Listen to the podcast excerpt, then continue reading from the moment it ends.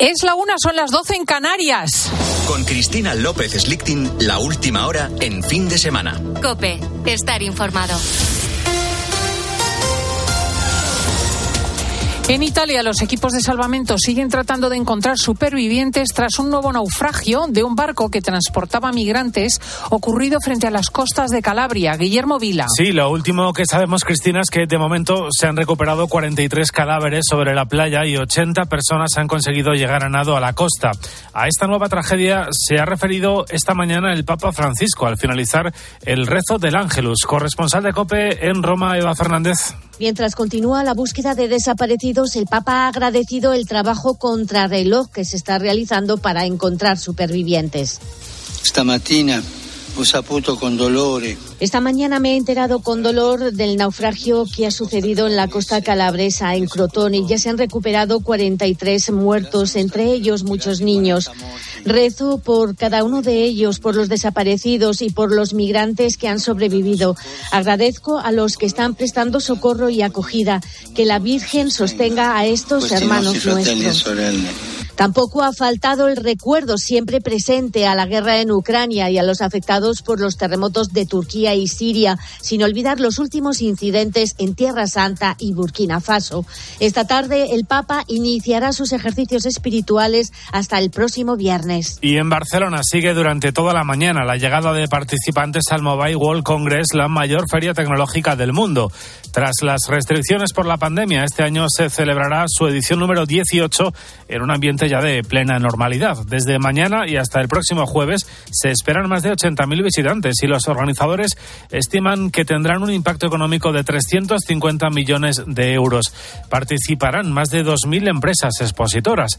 Tradicionalmente los visitantes internacionales tienen un gran peso en este congreso y una de las incógnitas es cuántos llegarán en esta edición desde Asia, porque sin duda China sigue siendo el gran referente en el sector, como explica en COPE César Córcoles, profesor de informática en la Universidad Oberta de Cataluña.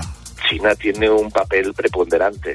Nuestra electrónica se fabrica en China y a lo largo de los, del último año, de los últimos dos años, eso pues nos ha hecho nos ha hecho preocupar y tenemos pues una una guerra comercial entre entre Estados Unidos y China en la que hay vetos, en la que tenemos que saber que los materiales que se utilizan dentro de dentro de nuestros móviles y dentro de mucha de la tecnología que utilizamos vienen de vienen de China.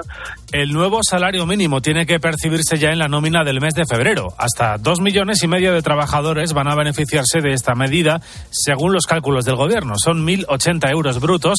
Y al igual que existe un mínimo, hoy en COPE nos estamos preguntando por la posibilidad de que se implante un salario máximo, María Ruiz. Ante este aumento del 8%, en COPE nos hemos preguntado si cabría la posibilidad de aplicar un salario máximo a los trabajadores.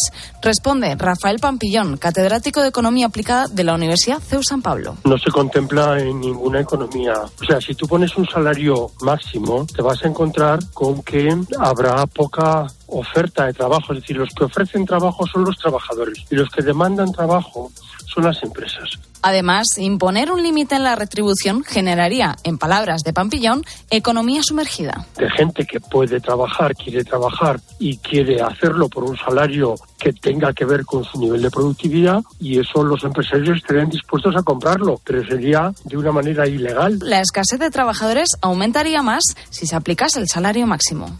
Con la fuerza de ABC. Cope, estar informado. El Barcelona puede ampliar hoy su ventaja en la Liga con el Real Madrid, Luis Calador. El Barcelona visita a las seis y media a la Almería, Elena Condis. Tras la eliminación europea, el Barça llegó anoche a Almería con Gaby que cumplió sanción en Manchester, pero sin Ansu Fati por un golpe en la rodilla. Su baja se suma a las de los lesionados Pedri y Dembélé. Si el Barça gana hoy, se pondrá 10 puntos del Real Madrid tras el tropiezo de los blancos en el derby. Habrá rotaciones, descansará Araujo, volverán Ferran y Jordi Alba al 11. La Almería, que viene de encajar 6 goles en Girona, volverá a defensa de 5. Previsiblemente está en descenso, pero en su campo ha sumado 19 de 22 puntos y se va a llenar esta tarde. La jornada 23 sigue en una hora con el Athletic Girona con noticia. Nico Williams baja por un esguince en la rodilla. Cuatro y cuarto Celta Valladolid a las nueve eh, Sevilla Osasuna partidos que vas a poder escuchar en el tiempo de juego de la cadena Copa. Además en tenis Carlos Alcaraz juega la final del Río Open a las nueve y media ante el británico Norri y en baloncesto a las seis España ya clasificada para el mundo básquet juega ante Italia. Ahora en Cope sigues escuchando el fin de semana con Cristina. Muchísimas gracias, eh, Guillermo. Nos juntamos a las dos para el gran informativo Mediodía Cope y también para la línea editorial y, entre tanto, la última hora de fin de semana que es la más trepidante.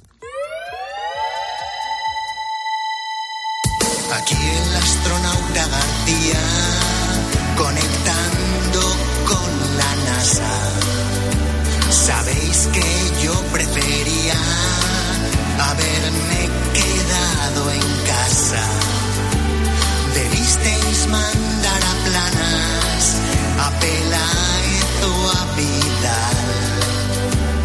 Ellos tenían más ganas de hacer un viaje espacial. Anda, que os he contado antes una historia referida a Brezhnev y en realidad era Shevardnadze, la persona entrevistada, la persona que fue presidente de Georgia. Esto, esto ya es un signo de la edad. Voy a tener que buscar un especialista. Cogí al tripulante. Bueno, la historia es que buscábamos cosas por narices y por narices funciona nuestro invitado a continuación que a mí me tiene completamente perpleja. Ese tío era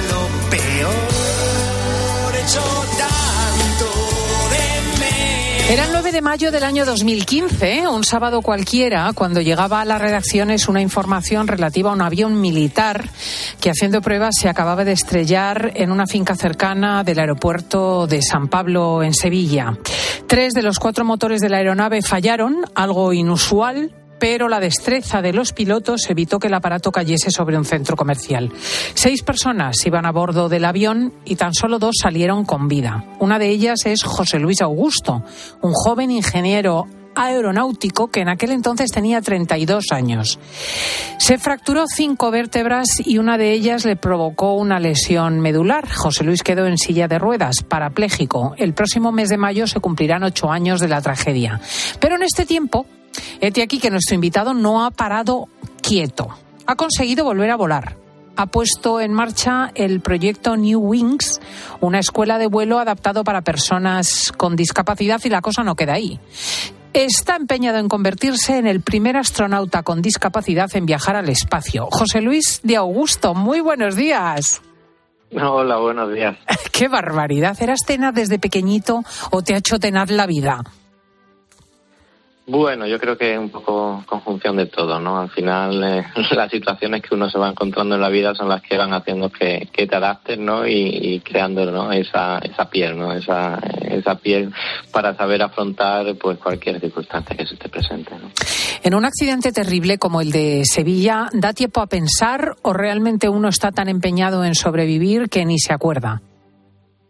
No, da tiempo a hacer eh, tu trabajo. Al final, como ingenieros de ensayos en vuelo y pilotos de ensayos en vuelo, bueno, pues estamos entrenados, ¿no? Para situaciones de ese tipo. Entonces, bueno, eh, tu función es, pues, eh, realizar eh, como, como, como bien te han enseñado, ¿no? Realizar tu trabajo y, bueno, hay circunstancias donde oh, es imposible, ¿no? Ya, por así decirlo, solventar la situación y, bueno, y en este caso, pues, desgraciadamente, bueno, tuvimos que hacer un aterrizaje de emergencia como pudimos en, en las inmediaciones de allí, como tú bien dices de, del, aero- del aeropuerto de Sevilla y bueno, eh, cuatro compañeros fallecieron y, y dos sobrevivimos. ¿Cómo cambia la vida, eh, José Luis, de una persona tras sobrevivir a una circunstancia, a un accidente así como el de Sevilla? Pues completamente, pues completamente, realmente. Imagínate, ¿no? Eh, Yo en el año 2015 llevaba un año casado, eh, profesionalmente, económicamente, familiarmente, totalmente bien establecido. Y de pronto, ¿no? Pues eh, te viene una situación de este tipo, eh, una lesión medular, y, y de buenas a primeras, en dos semanas, ¿no? Pues te dicen que tu vida va a cambiar completamente, que vas a no volver a andar y que además vas a tener una serie de complicaciones adicionales, ¿no? Pues imagínate, ¿no? Realmente el choque traumático, ¿no? Desde el punto de vista psicológico y físico eh, es total, ¿no? Pero bueno, al final, al final yo siempre digo, ¿no? Lo importante de estas situaciones es eh, saber adaptarse, ¿no? Y, y rodearte, ¿no? De, de, las personas, ¿no? Que, que en este caso eh, te quieren, ¿no? Y así es, ¿no? Así es. Yo lo digo, yo los dos primeros años pues fueron muy muy complicados, ¿no? Y, tardé, tardé tiempo, ¿no? En adaptarme a la situación. Pero bueno, luego llega un momento que te das cuenta, ¿no? Eh, yo pues, sigo teniendo, a pesar de tener una lesión medular, sigo teniendo los sueños igual que de cuando era pequeño, sigo siendo la misma persona, bueno, con una serie de limitaciones y, y bueno, pero con, con, como digo, ¿no? Con, capacidad y con fuerza y con, con la gente que me, rodea con, con energía, ¿no? Para, para combatir cualquier tipo de limitación, ¿no? Mm, de hecho, hay una frase tuya que me encanta. Tú dices, en el aire soy libre, no me siento un discapacitado. Muy probablemente, efectivamente, no, muy probablemente no, seguro. En el aire tú tienes destreza, yo no la tengo. Eh, la mayor parte de la gente no sabemos movernos, tú sí. Eh, desde el punto de vista psicológico, tiene que ayudar extraordinariamente mm, poder dedicar al, al vuelo la existencia cuando tiene uno una paraplegia. Eh, sí, y, pero además es algo que, que bueno, está al alcance prácticamente de, de todas las personas, ¿no? Con una lesión medular. Esto pasa, por ejemplo, recuerdo la primera vez, ¿no? Cuando, cuando adapté el coche que, que utilizo eh, para poder utilizarlos en los pies y, me eché a la carretera, ¿no? Y, y esa sensación, ¿no? De, uy, vuelvo a ser igual que cualquier que el resto, ¿no? en igualdad de condiciones, ¿no? Tanto para lo bueno como para lo malo. Y en el aire pasa lo mismo, ¿no? En el aire pasa lo mismo en el sentido de que, bueno, te conviertes en cualquier otro piloto con tus cosas positivas, tus cosas negativas, pero es, es tal que así. Y en el espacio eh, pasa lo mismo. Es decir, ahora, ahora hemos estado en, en diciembre haciendo vuelos en microgravedad en, en Estados Unidos y y realmente pues nadie de nosotros no está acostumbrado y entrenado en estar en un entorno de, de ingravidez. Y, y, en esa situación pues todos somos entre comillas discapacitados no todos tenemos las mismas limitaciones. Y, y bueno pues pues ahí es donde donde se equiparan no y donde te das cuenta que, que bueno que, que lo importante es la más que las limitaciones, no ver las capacidades de las personas. Hmm. Eh, ¿Por qué eh, este intento de enviar astronautas discapacitados al espacio? A ver, yo creo que es algo natural, ¿no? Algo que, que al final tiene que tiene que venir y, se tiene que adaptar. No solamente por el hecho de, lanzar o, o, de la persona, ¿no? Individual como, como, como elemento individual que lo mandes al espacio, ¿no?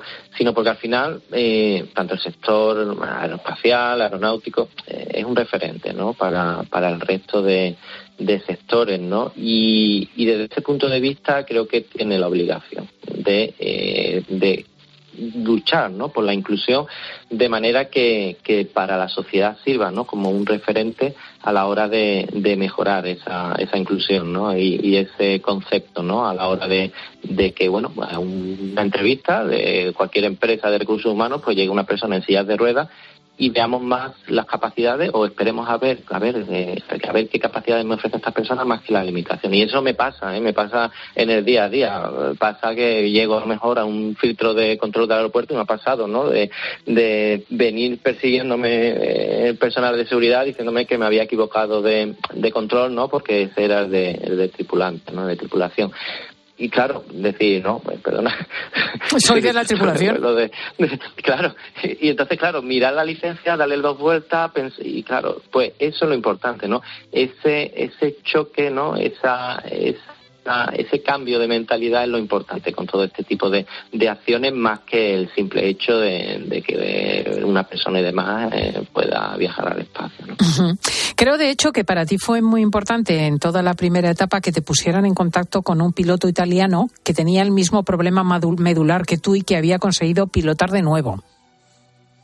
Sí, al final siempre digo, no estamos inventando nada, ¿no? En la Segunda Guerra Mundial había pilotos con que le faltaban parte del de pie o de una pierna y demás. Eh, y, efectivamente, en este caso, eh, Paolo, que, es un chico italiano que también es, es, instructor de vuelo, está trabajando en una escuela de, de pilotos, pues iba en silla de ruedas y, y hace sus labores y, funciona pues perfectamente igual que cualquier persona. Es más, hace, hace unos años tuvo también una parada de motor cuando estaba haciendo entrenamiento de con un, con un alumno piloto. Eh, eh, nada más que despegar, bueno, iba en un monomotor, falló el motor, tuvieron que hacer un aterrizaje, cayeron en un río y fue él quien salvó al alumno. Directamente Fíjate. lo sacó del avión y, y, y directamente lo salvó. Además, le dieron, le dieron el reconocimiento, la medalla italiana al, al valor y al honor. Es decir, que, que fíjate, ¿no? Al final son circunstancias y, y, muchas veces eso eh, cuando llegamos a, situaciones como decía no como un proceso de selección como como situaciones de la vida diaria no y claro muchas veces la silla de rueda impacta y, y nos quedamos ahí no en lugar de ver esa persona quién es y qué nos puede ofrecer. ¿En qué se diferencia la forma de vuelo de un piloto parapléjico de uno que no lo es? Pues tan fácil como que, bueno, eh, nosotros no podemos utilizar las piernas, ¿no? Entonces, nada, al final la tecnología está para eso, ¿no? Y, y la tecnología muy rudimentaria lo que hace es que, eh, bueno, para el que no lo sepa de manera muy simple, en tierra, por ejemplo, pues una manera de, de, girar o el avión en tierra es con los pies, ¿no? No existe volante eh, en la mayoría de los aviones, ¿no? Y en vuelo, pues igual, es necesario los pies pues para determinado, determinadas acciones. Entonces, bueno, pues tan fácil como esa misma, ese mismo control, que son los pedales, pues yo los tengo en, la mano, igual que sería en un coche el acelerador y el freno o, en cualquier otro medio, ¿no? Que, que, esté adaptado. Porque al fin y al cabo es eso, ¿no? Lo que se persigue, ¿no? Eh, realmente utilizar la tecnología, pues para mejorar la calidad de vida, no solamente de, en este caso, un piloto como de cualquier conductor que tenga algún problema de, de movilidad reducida, ¿no? En, en las piernas. Y en ese sentido, ese es el objetivo también ¿no? de todo este tema de, de, las campañas para, para enviar a una persona con discapacidad al espacio. La verdad es que mm, poniendo a las personas en nuevas situaciones descubres que la cuestión de las capacidades es muy relativa. Creo, por ejemplo, que personas ciegas con discapacidad visual son capaces de moverse en la ingravidez mejor que otros que sí ven. Sí, efectivamente, eso es algo muy curioso que, que hemos visto y, y que, digamos, que, que, he visto directamente ahora, ahora en diciembre. Y es, bueno, dentro de, de los ensayos que estamos haciendo para, para ver o para ver qué limitaciones podemos encontrarnos y ver qué soluciones ¿no? eh, le damos, eh, pues bueno, dentro había tres equipos, una parte de personas con movilidad reducida, otras con personas con deficiencia visual y otras con deficiencia auditiva. Y, bueno, en este caso es que era curioso, ¿no? La gente eh, directamente con, con deficiencia visual del 100%, pues tenía una facilidad para moverse en ingravidez que, que, que, bueno, yo me quedaba totalmente perplejo. Daba igual que estuvieran para arriba, boca abajo, eh, increíble. Y además con una ventaja, y es que no sufren problemas de cinetosis, no sufren, no sufren mareo. Entonces, fíjate, realmente lo veías totalmente operativo desde el segundo uno o segundo dos de, de comenzar, comenzar los, los, vuelos, ¿no? Entonces, bueno, pues todo ese tipo de, de elementos son, son importantes y son sorpresivos, ¿no? De, en este sentido de, oye, mira, una discapacidad muchas veces se convierte en una capacidad. Desde luego. Y además creo que personas con lesión medular o incluso con amputaciones pueden recuperar la funcionalidad en un entorno de ingravidez. Bueno, eh, muchas veces lo que sucede, ¿no? Que la dentro de la movilidad reducida, ¿no? Pues bueno, está asociada muchas veces a debilidad, ¿no? Muscular de, de ese músculo, ¿no? Entonces, bueno, si le quitamos parte de, del peso, ¿no? Parte de la carga, pues claro, realmente recupera, ¿no? Yo, a modo de ejemplo, ¿no? Eh, dentro de estos estos vuelos parabólicos hay una serie de, de ciclos ¿no? que se realizan en, en, simulando ¿no? la gravedad lunar, que es un sexto de, de la... Es decir, como si pesáramos seis veces menos. ¿no? Mm. Entonces yo que peso pues 60 kilos, pues en ese momento peso 10 kilos. Y claro, eh, pues te mueves con una facilidad que, que dices, madre mía, eh, realmente eh, facilitan ¿no? Eh, la hora de, de moverte y de, claro. y de...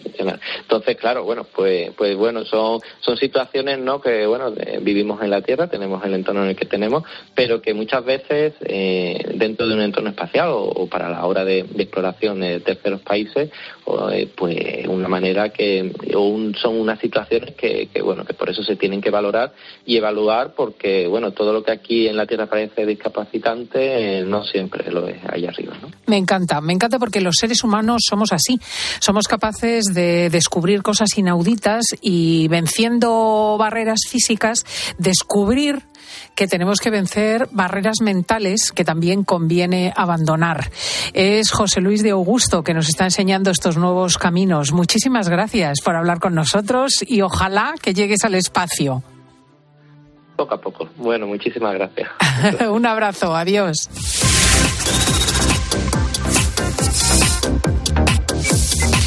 ¿Qué hay que hacer los domingos por la noche? Bueno, pues si quieres estar al tanto de toda la información, tienes que ver a Ana Samboal en la 13. Código Samboal de 8 y media a 8 y media, 9 y media, a 11 es, Ana. Buenos días. 10. A 10, a 10 de la noche. Buenos qué días. poco. De 8 y media a 10. Estupendo.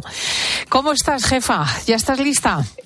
Eh, pues con todo casi, casi preparado. Esperándote esta noche, Cristina. Vamos a poner las notas eh, de la actualidad, efectivamente, a los personajes que anduvieron esta semana por España y por el mundo. ¿Y qué temas van en Código Samboal?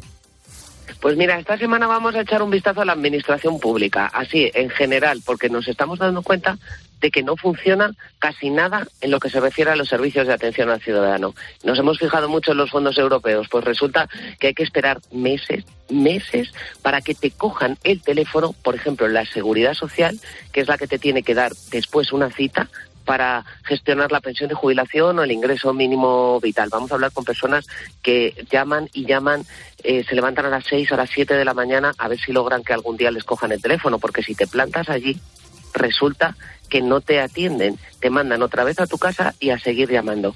En la seguridad social, eh, vamos a ir a los servicios públicos de empleo, vamos a ver cómo está afectando la huelga de letrados, eh, porque te tienes que ir al juzgado y cuando llegas allí, aunque hayas tenido que hacer un viaje, pagar abogados, procurador, etcétera, mm, es cuando te dicen que ya no hay juicio y vuelta a empezar y a esperar otra vez. Vamos a hablar con afectados y vamos a hablar con los sindicatos de la administración pública y con gestores que están sufriendo cada día la falta de medios en los servicios de atención al ciudadano. Es tremendo esto, Ana, porque además, como no nos lo tomemos en serio, los países donde nos da por flexibilizar y hacer choteo van a ser un infierno. Quiero decir que antes tú ibas y ponías verde a la persona en la ventanilla, pero a falta de ventanilla, si dependes de los sistemas eh, robotizados, o hay seriedad o esto va a ser verdaderamente un infierno. Me parece un tema fundamental. ¿Alguna cosa pues más? Mira, te digo que los trabajadores públicos dicen que estamos al borde del colapso. No te digo más. Lo creo. Eh, vamos a hablar con Jesús Salgado, que escribió el libro De cero a Zara y ahora con el relevo en la cúpula ha escrito el libro De Zara al cielo.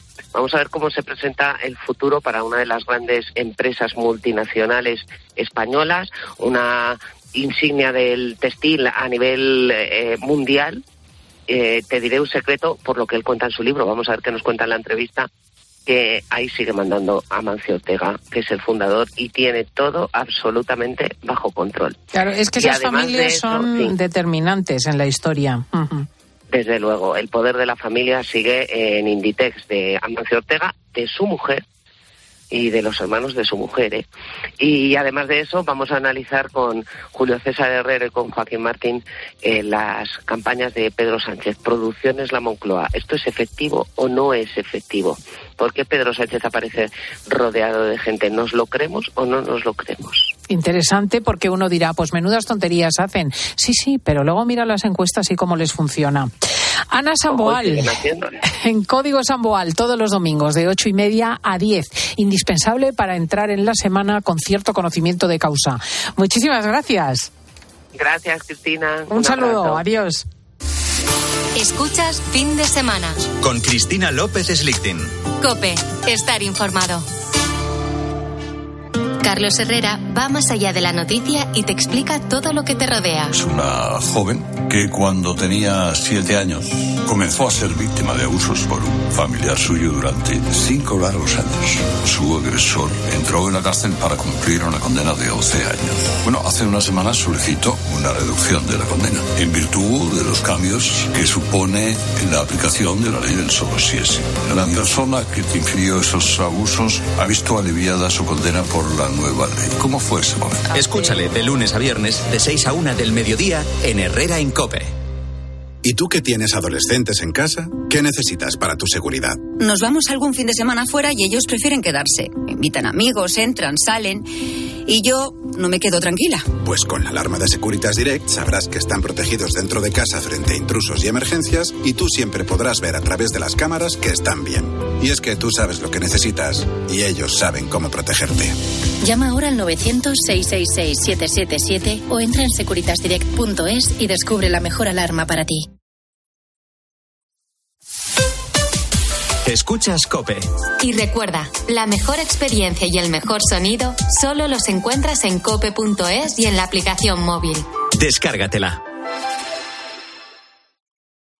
A ver esa foto, decir patata. ¡Hijolusa! Es que decir patata es decir hijolusa. Para freír, guisar, asar o hacer al microondas. Entre nuestra gran variedad encontrarás la patata perfecta para tu plato, siempre con la misma calidad. Patatas hijolusa. El reto de comer bien cada día. Si das un mal paso. Ibuprofeno. Enrolón, enrolón. Si haces un mal gesto. Ibuprofeno. Enrolón, enrolón. Ibustic alivia el dolor muscular y la inflamación leve. De forma sencilla y fácil de aplicar. Tortícolis, lumbalgias, contracturas. Con Ibustic, el ibuprofeno. Enrolón, enrolón. De Farmasierra Laboratorios. Y para mayores de 12 años. Lea las instrucciones de este medicamento y consulte al farmacéutico.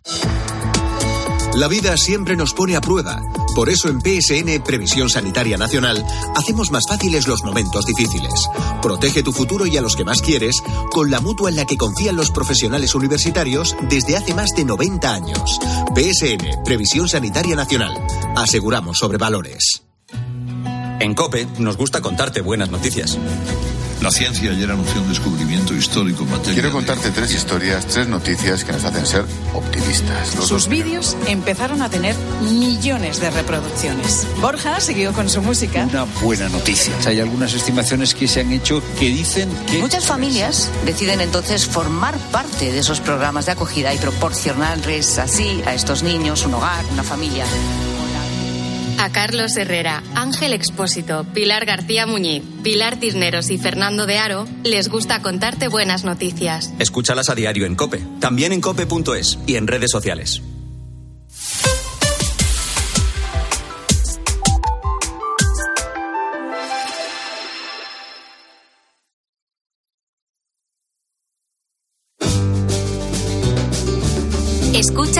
De semana. Con Cristina López Slichting. Cope, estar informado. de piedra y arena mojada. Pasaban los días cubiertos de sal. La oficina de nuestro oyente invitado es distinta. Es húmeda y fría. No tiene ni mesas ni ordenadores. El decorado cambia. A veces es más angosto, a veces eh, infinitamente amplio. Es el mar. Es la oficina del coronel Aniceto Martín Sagrado, jefe del Grupo Especial de Actividades Subacuáticas de la Guardia Civil. Y realiza un trabajo en el mar, en los ríos, los pantanos, los pozos, que a menudo pasa desapercibido. Pero los GEAS, este grupo de la Guardia Civil, tiene más de 40 años de vida. Son noticia cuando ayudan para esclarecer asesinatos, desapariciones, rescates imposibles, pero tienen muchísimas más tareas que nos encantará conocer. Coronel Aniceto Martín Sagrado, un placer saludarlo. Muy buenos días. Igualmente, muy buenos días. Verdaderamente un- una profesión fascinante que, bueno, ni siquiera hubiese concebido, porque ustedes cuidan de cosas increíbles, no solamente pecios de navíos o cuevas naturales, sino incluso ciudades sumergidas. Es bueno nuestra función como, como guardias civiles, porque aquí al cabo somos, somos guardias civiles. Somos la proyección de la Guardia Civil en el medio acuático y subacuático. Es decir, todas aquellas competencias que la Guardia Civil tiene en superficie son las que tenemos nosotros donde los demás no llegan, que generalmente suele ser bajo el agua. Entonces sí, ahí encontramos nuestros pecios, nuestro eh, patrimonio histórico sumergido, eh, nuestros delitos, nuestros eh, pobres eh, ahogados, en fin, tenemos un, un margen de trabajo muy, muy amplio. Como digo muchas veces, somos una, la navaja suiza de la Guardia Civil en el agua. Por su labor le han concedido la medalla al mérito de las bellas artes, que es una calificación particularmente llamativa. Mm, eh, evidentemente tiene que ver con el cuidado del patrimonio. ¿Qué cosas puede haber bajo el mar que haya que cuidar? ¿Qué le ha llamado particularmente la atención?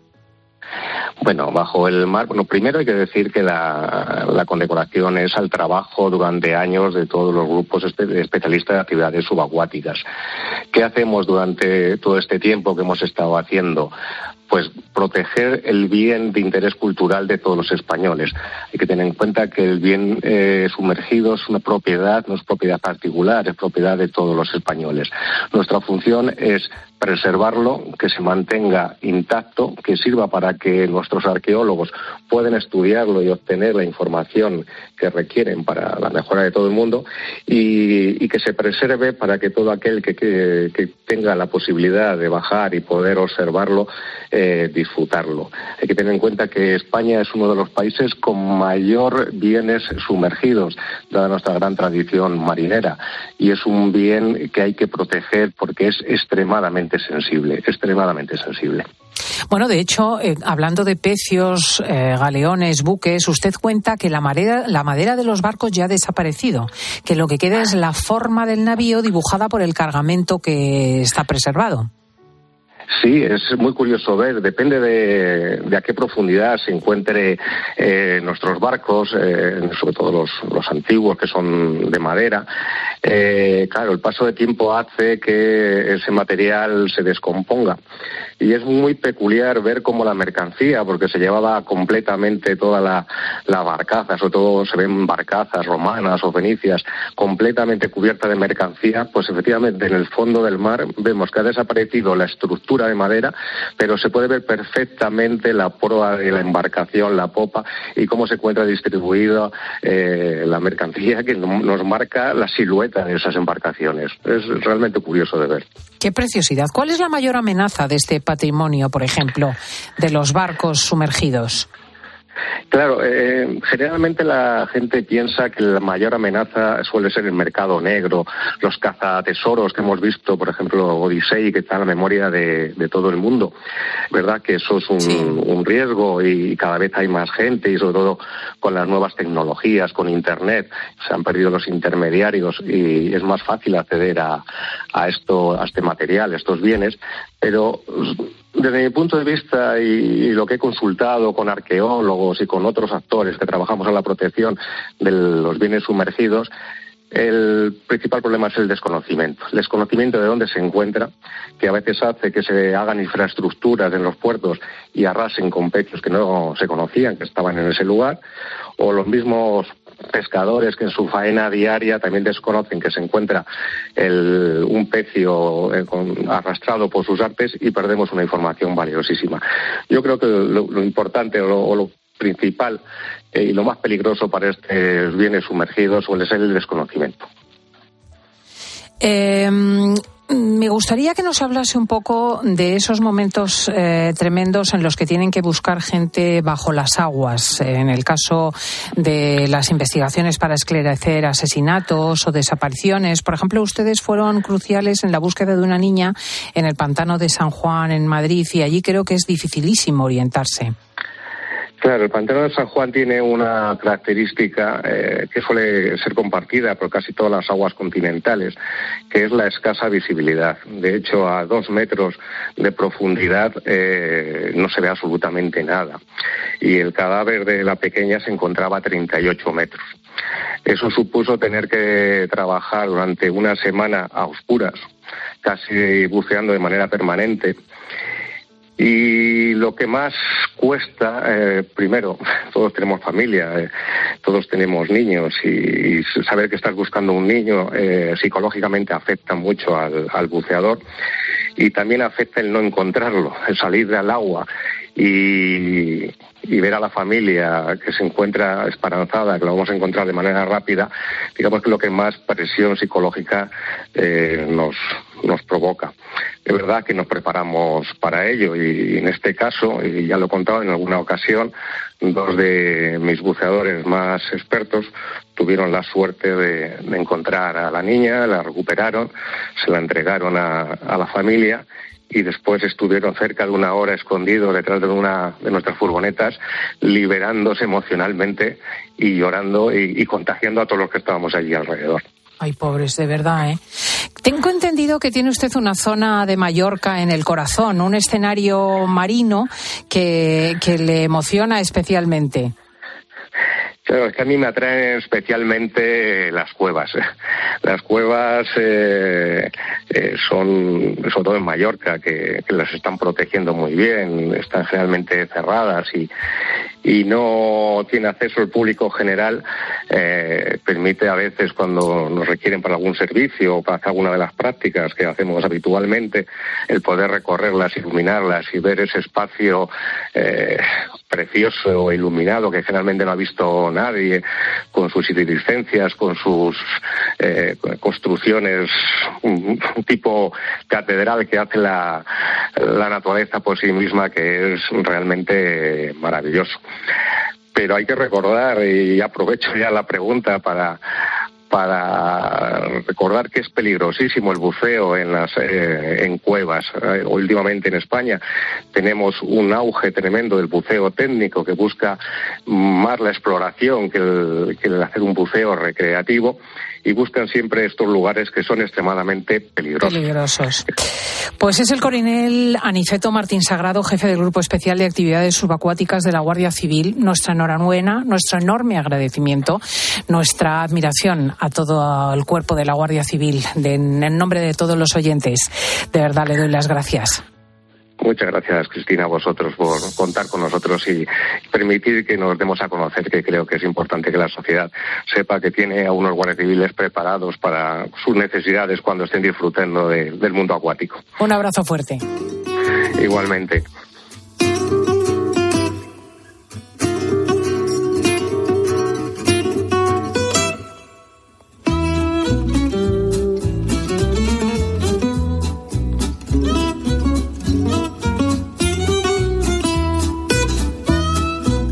La Real Academia de Bellas Artes de San Fernando presume de ser la institución artística de más larga trayectoria y mayor vigencia cultural en España. Ingresar en ella es uno de los máximos honores que puede obtener alguien que se dedica al mundo de la cultura.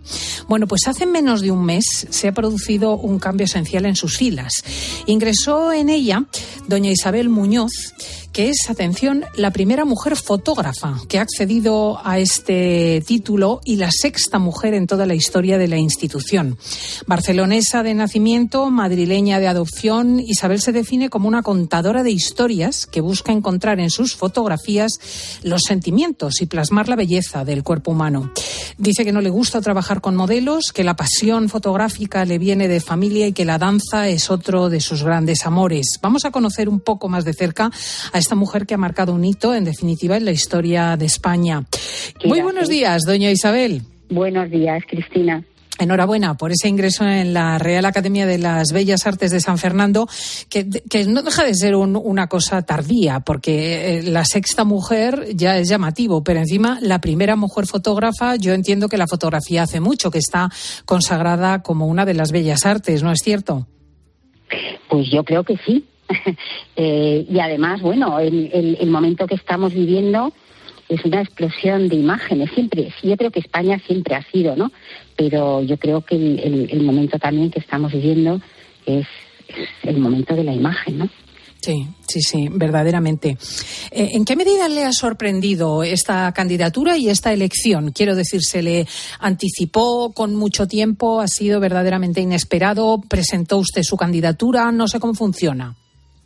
Sí, la verdad es que mm, yo nunca pensé, ¿no? De alguna manera nunca piensas, ¿no? Que, que vas a poder formar parte, ¿no? De, de, la academia, ¿no? Y, y en mi caso, bueno, pues la, verdad es que lo he recibido con, con mucha ilusión, con mucho respeto, porque además, bueno, creo que se puede hacer mucho por, por la fotografía, continuar un poco también la labor de personas como Julio López Mondejar, que lleva ya eh, años, eh, no luchando, ¿no? Pero, pero posicionando la fotografía, ¿no? En, en, lo que es la Academia de Bellas Artes, ¿no?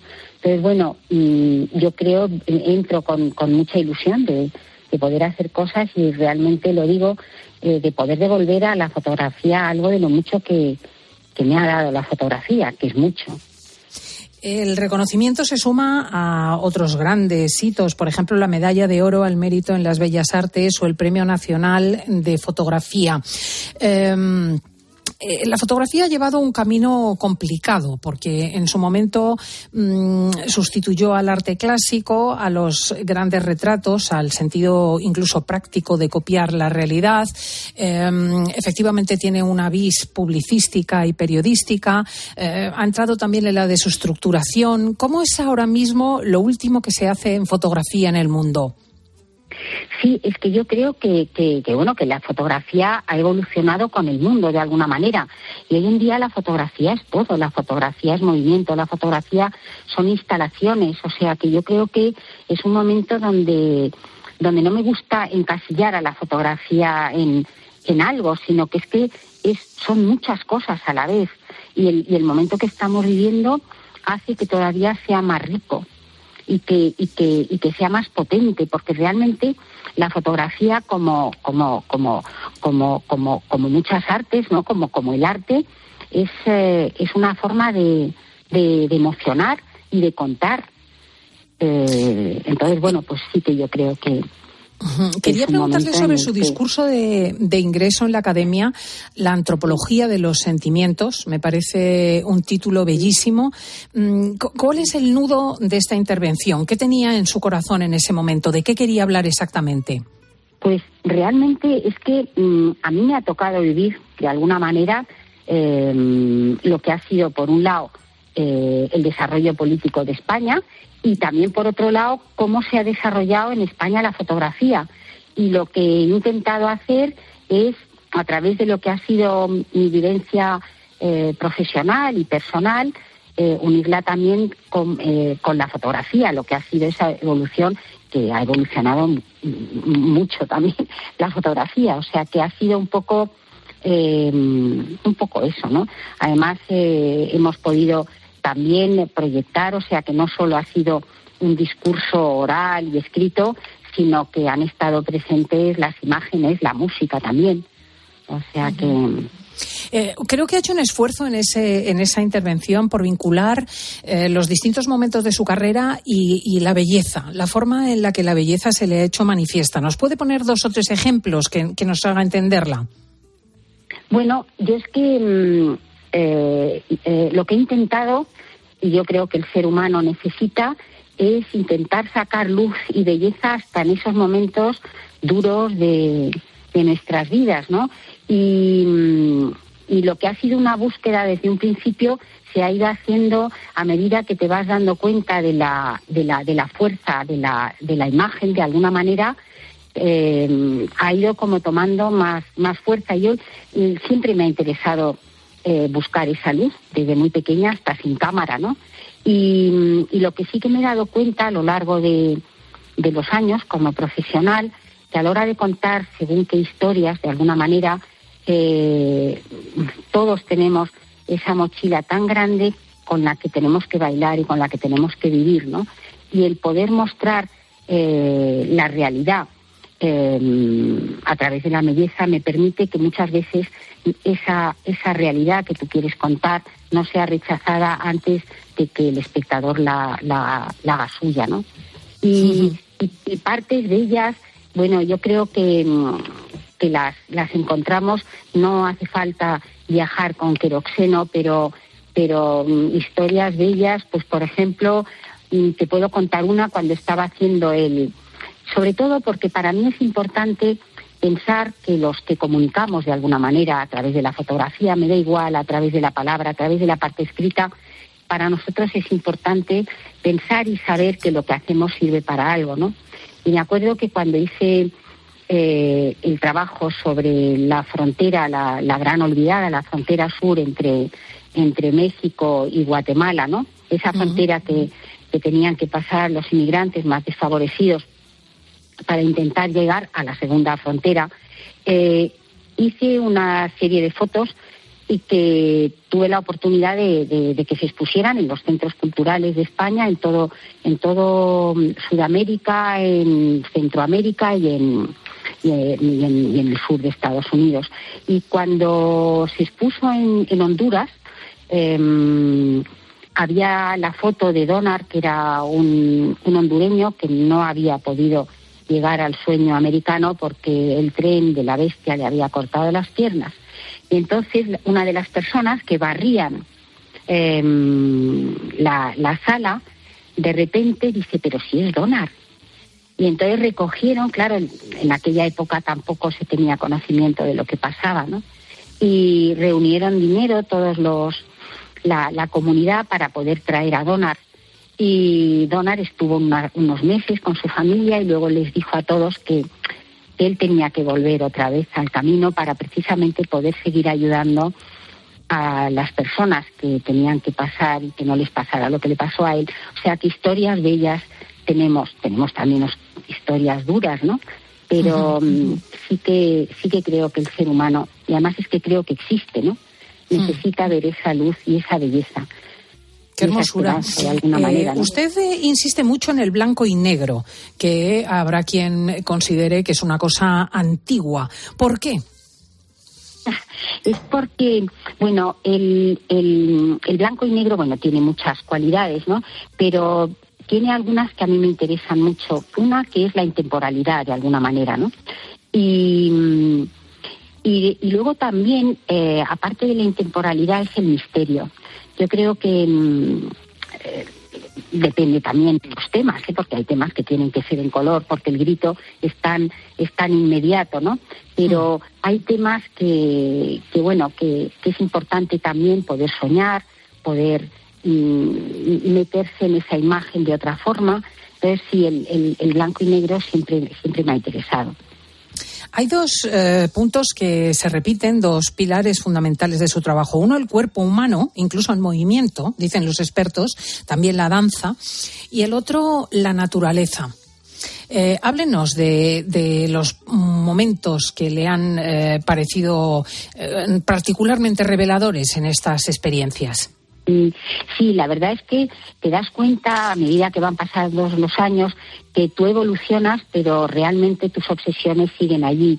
Yo a mí siempre me ha, me preocupado de alguna manera el ser humano, ¿no?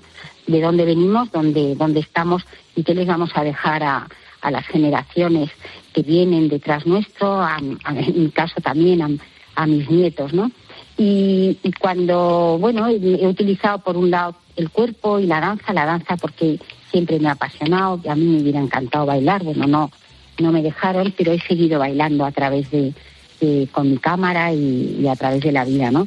Y, el cuerpo también, porque a través del cuerpo y a través de la danza yo creo que son los mejores libros de cómo somos, de, eh, hablan también de nuestros sentimientos, de las distintas culturas, ¿no?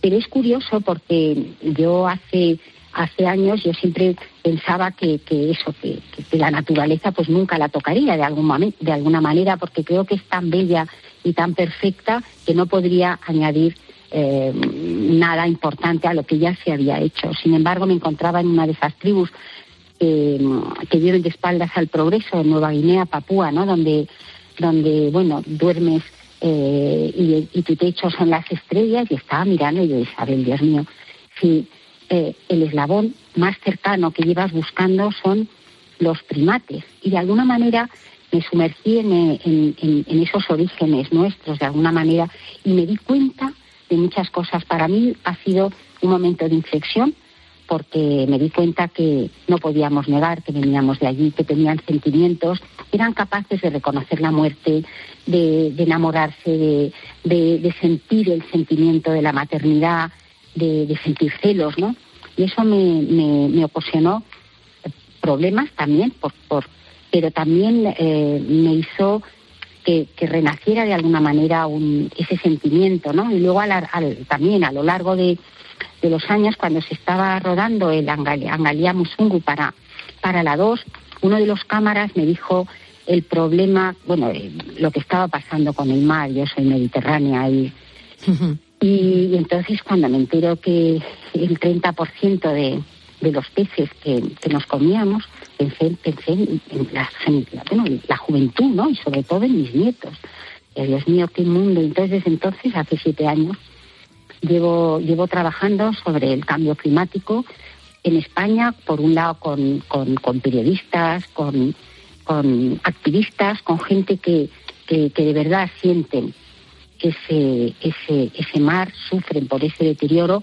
Y luego también en paralelo con, en Japón, en todos los mares de Japón, con Ai Futaki, que es una mujer maravillosa, dos recordines de apnea y, embajadora del medio ambiente, pero realmente lo que más me fascina de ella es que cuando entra en contacto con el mar, eh, el mar y los mamíferos la, la toman por, por uno de ellos, ¿no?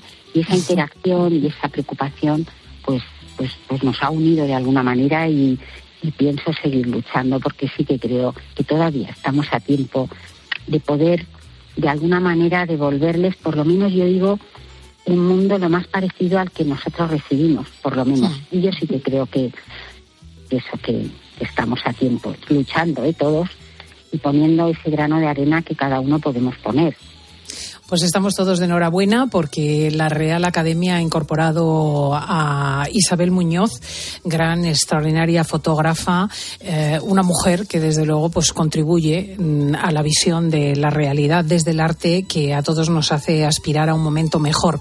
Muchísimas gracias por estar con nosotros y enhorabuena. Muchas gracias, Cristina, de verdad.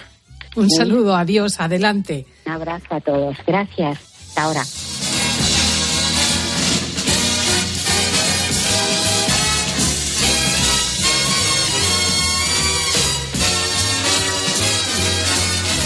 Qué gentes. Qué gentes, Laurita, Diego. Estoy repasando simplemente la última hora y hemos conocido a un parapléjico piloto que se marcha al espacio, al cuerpo de la Guardia Civil que cuida todo el fondo de los mares y a una mujer académica fotógrafa que ha dado la vuelta al mundo con una mirada especial. Que, que de personas bellísimas. Qué última hora, ¿eh? Cuánto oh. talento, ¿eh? Resumido aquí. Tan talento y ganas de hacer las cosas por los demás. Y oye, por ejemplo, como el Guardia Civil. Bueno, que tenemos a mucha gente al otro lado, que hay que recordarlo muchas veces, y mm, que nos mandan mensajes como estos y que nos ayudan a seguir. Mira. Buenos días, yo soy oyente asidua de, de, su programa de los fines de semana. Me intervinieron el jueves y la verdad no me encuentro muy bien, pero simplemente hoy que estoy un poquito mejor para darles las gracias porque me pongo en la radio y la verdad se, se pasa estos raticos en el hospital mucho más agradable con ustedes. Pues qué alegría tan grande. Le mandamos un abrazo muy fuerte a esta señora, a todos nuestros oyentes y a todos los que están en hospitales y enfermos. Pues sí, mm. y que se recuperen cuanto antes. Bueno, que se nos han quedado ahí en el tintero algunos de estas cosas eh, por cabezonería y es que este es muy divertido. Pues yo como buena Aries también tengo de las mías. Estaba preparándome la maleta para irme al Rocío y siento a una vecina de gritar y tengo yo llaves de su casa. Y entro, se había roto la cadera. Yo llamé a la ambulancia y mientras se me cae la funda de un diente, vienen los de la ambulancia y me dicen, señora, se vista usted que se tiene que venir con nosotros. Digo, ¿yo qué hago ahora con, con la funda de este diente que era de adelante? ¿Qué hago ahora? Agarré los tites y me fui a pegar el diente. Me quedó a la mitad. No había manera de arrancar el diente, me fui a urgencias con el diente como una bruja, me eché de todo para arrancarme el diente. Al día siguiente fui al dentista, no eran capaces de colocarme el diente, se conoce que me había movido todo. Que por cabezonería yo me tenía que poner el diente con los tites. Y la Carmen fue parda. Pero parda. Pero Pero me encanta la En- oyente, me reconozco total. Yo me he pegado con Loctite las uñas de los... No. de- sí, sí, sí. ¿Pero en qué momento? ¿cómo haces Pues, eso? pues se me cae a lo mejor una uña de estas que te haces o se me abre y entonces meto Loctite entre la uña y el esmalte y me ¿Pero lo pego. Sí, sí. Que sí. Que sí. Madre mía, Como qué- la madre oyente. mía, qué equipo. Somos los Aries. Eso en mi pueblo se llama ser más borrico que un arao. O sea, más pasto que un arao, de me verdad. encanta, me encanta. Pues oye, que nos lo hemos pasado muy bien esta mañana. Vamos a escuchar a otro. Por mis narices fui a aparcar a mi coche en el garaje porque mi hijo tenía la, la plaza ocupada y como cuando se, se fue de casa pues ya ha cogido la plaza para mí y yo digo, "Buah, aquí me cabe el coche de maravilla. ¡Ja! Le di para, para detrás, no miré ni por los lados ni nada y dejé la mitad del coche en la, en la columna. El coche nuevito recién comprado. Los lloros míos y después, ay Dios mío, y llorando. Digo, ahora cuando se lo diga, ay Dios mío, cuando se lo diga a, a mi pareja y le diga que rompí el coche, este me va a matar. Pero nada, me dijo, eso no te preocupes, no te preocupes, eso es chatarra. Aparte que tengo un hermano que es chapista, gracias a Dios. ¡Ole! Eso le le salvó el Eso lo he hecho yo con mi Toyota nuevo en el garaje de Cope, clavado. Que son las, col- son las columnas que Es se que las columnas de aquí abajo son muy complicadas. Muy mal puestas. Sí, bueno, que somos Marcio Ortega, Diego González el Pelirrojo, Paloma Paulete, Laura Rubio y Jesús García Ercilla, que el control lo ha llevado Natalia Escobar y el central Fernando Rodríguez, que estamos deseando que pase la semana y enseguida regresaremos para ir preparando el programa. Nos encontráis en cope.es en el apartado fin de semana y Cristina López Schlichting te dice adiós España.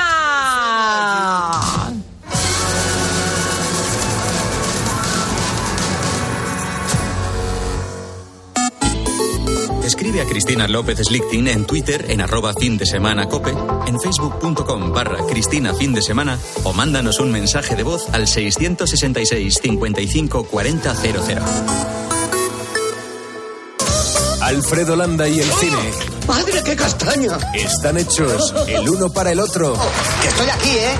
Un mundo en el que anda buscando también otros alicientes. Ah, hombre, me parece que aquí no voy a hinchar. Simón, contamos contigo. La única solución es Simón.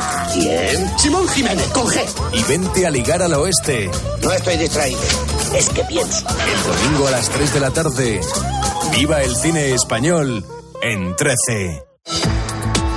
La vida siempre nos pone a prueba. Por eso en PSN Previsión Sanitaria Nacional hacemos más fáciles los momentos difíciles.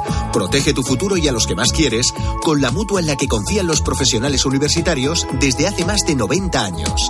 PSN Previsión Sanitaria Nacional. Aseguramos sobre valores. Escuchas Cope. Y recuerda, la mejor experiencia y el mejor sonido solo los encuentras en cope.es y en la aplicación móvil. Descárgatela. Oye, ahora que estamos aquí un poquito los tres, os quería decir algo. Alicia, ¿hace cuánto nos conocemos tú y yo? Nos acaban de presentar. Bueno, y Alberto. Soy Félix. Pues Félix, para mí, para mí, ¿eh? Es como si fuerais mis hijos. Los dos, ¿eh? Padre no hay más que uno. Claro que por 17 millones a lo mejor te sale alguno más. Ya está a la venta el cupón del Extra Día del Padre de la ONCE. El 19 de marzo, 17 millones de euros. Extra Día del Padre de la ONCE. Ahora cualquiera quiere ser padre. A todos los que jugáis a la 11, bien jugado. Juega responsablemente y solo si eres mayor de edad. Cuando una moto de 30 caballos va por la autopista suena así. Y cuando su dueño sabe que la tiene asegurada con línea directa duerme tranquilo y suena así. En la autopista, en la siesta. Autopista, siesta. Autosiesta. Con el seguro de moto de línea directa tienes asistencia en viaje desde el kilómetro cero y cobertura de casco, guantes y cazadora. Cámbiate y te bajamos el precio de tu seguro de moto sí o sí. Ven directo a lineadirecta.com o llama al 917-700-700. El valor de ser directo. Consulta condiciones. En Cope nos levantamos antes que nadie. Muy buenos días, yo soy Carlos Moreno el Pulpo. Tú por escucharme ya eres un ponedor de calles. Nosotros ya decimos buenos días. Y lo hacemos con el primer despertador de la radio española. Él es un vigilante de seguridad. Yo ante ellos me pongo en pie. Francisco Javier, buenos días, hermano. Buenos días, Pulpo. Nos hemos puesto la radio aquí, escuchando al Pulpo para ver si me nota el abrazo. Con un programa que reivindica al trabajador nocturno. Miguel Ángel, buenos días. Buenos días, Pulpo. ¿Qué tal se ha dado la madrugada? Bueno, bien, aquí poco a poco. Lo digo porque tú eres un VTC. De lunes a sábado, de 4 a 6 de la madrugada, poniendo las calles, con Carlos Moreno. El pulpo.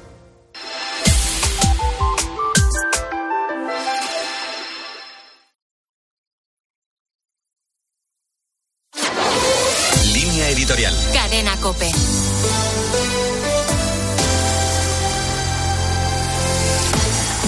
Comienza la cuaresma, el tiempo litúrgico entre los que divide el año la Iglesia con peor prensa. Asociada a las privaciones, sacrificios, al ayuno o a la limosna, el Papa la compara con la subida a un monte y más concretamente con la relatada en el Evangelio de la Transfiguración. El camino es arduo, solo al llegar a la cima es posible disfrutar del paisaje. Los discípulos obtienen la inesperada recompensa de la visión divina de Jesús, un anticipo de la Pascua que compensa con creces cualquier penalidad anterior. Pero no se trata del esfuerzo por el esfuerzo. La cuaresma es una invitación a buscar momentos de retiro, a poner distancia frente a las mediocridades y ponerse a la escucha de Jesús. Mediante la oración y la liturgia, en primer lugar, y aprendiendo también a verle tanto en quienes necesitan nuestra ayuda como en el resto de las personas que conforman la Iglesia. El Papa pide huir de una religiosidad individualista y anima a una vivencia de fe comunitaria en lo cotidiano. Por eso compara la cuaresma con el proceso sinodal abierto en todo el mundo, a la escucha de lo que tengan que decir los demás y a la escucha, la Iglesia entera, del Espíritu Santo. También ese camino sinodal tiene sus momentos difíciles, reconoce el Papa. Existe la tentación de atrincherarse en lo conocido, de igual modo que existe la tentación de romper con todo lo que suene a tradición. Es una metáfora de la vida misma que exige tomar decisiones con criterio para escoger el camino que lleva a la cima de la plenitud camino, advierte el Evangelio que no será el más sencillo.